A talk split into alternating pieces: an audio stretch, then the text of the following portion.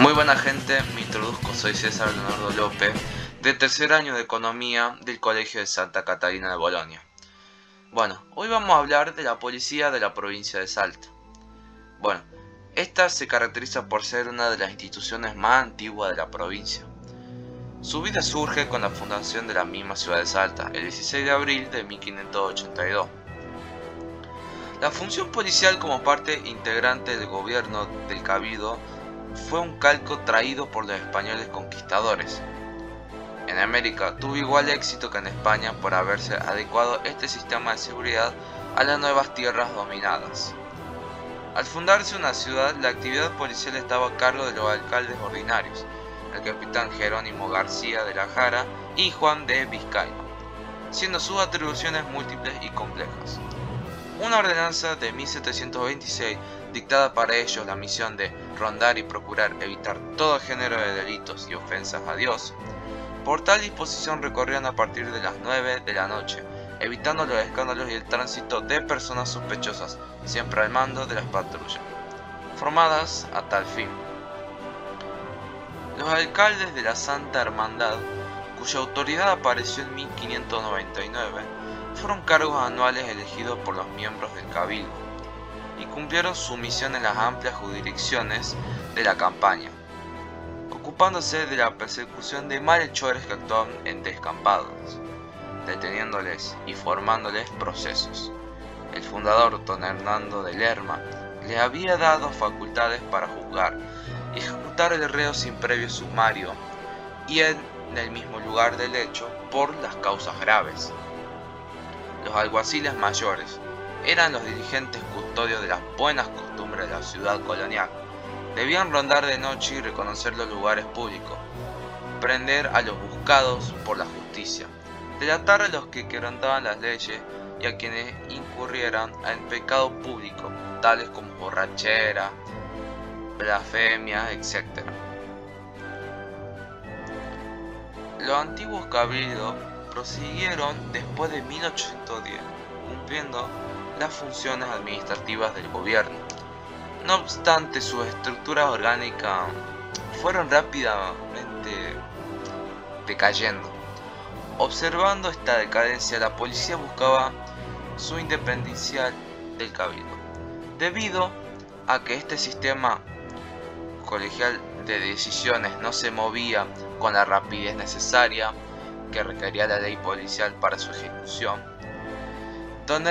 Don Bernardino Rivadavia, quien además de escuchar el clamor popular en bien de la tranquilidad pública, decidieron abolir el Cabildo de Buenos Aires el 24 de diciembre de 1821, quedándose su reemplazo, en forma independiente, el Departamento General de Policía, surgiendo así la Policía del Estado al mando de un comandante único a cargo del Intendente de Policía.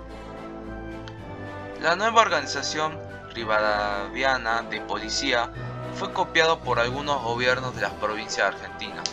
En Salta, el gobernador general don Juan Antonio Álvarez de, Arenales, conjuntamente con la sala de representantes, decidieron anular el 12 de febrero de 1825 el cabildo local, el de Orán, el de Jujuy, que dependía de la gobernación salteña, entre las disposiciones de supresión figuraba el segundo artículo que apuntaba a la creación de la institución policial, con el siguiente contenido. La policía se administrará por un departamento de este ramo, que será reglamentado por el Poder Ejecutivo y a este objeto. Propondría el número de dotación de los empleados que crea conveniente para su creación por el Poder Legislativo. El reglamento creacional del Departamento de Policía fue decretado el 10 de marzo de 1825 y sancionado sin modificación alguna por, eh, la Junta de Representantes el 21 del mismo mes y año. Puesto en vigencia el 26 de marzo de 1825, surgiendo así la Policía del Estado Provincial dependiendo del general Arenales y a cargo del primer intendente de policía, el coronel don Juan Manuel Quirós, que le tocó conducir entre 1825 y 1827. Bueno, ahora, la policía es una institución cuya estructura es piramidal. Eh, voy a hablar de la organización de la unidad regional número 4, la cual pertenece mi padre. Esta está dividida por el primer jefe, el comisario mayor Juan Carlos Castillo. Después están el segundo y el tercer jefe, cuyos nombres desconozco porque son bastante exclusivos.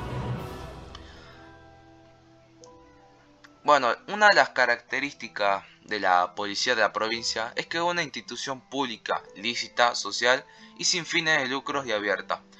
Pero, ¿qué quiere decir esto? Bueno, es pública porque es una organización que pertenece al Estado de la provincia. Lícita porque, obviamente, realiza actividades legales. Social porque está formada por más de dos personas.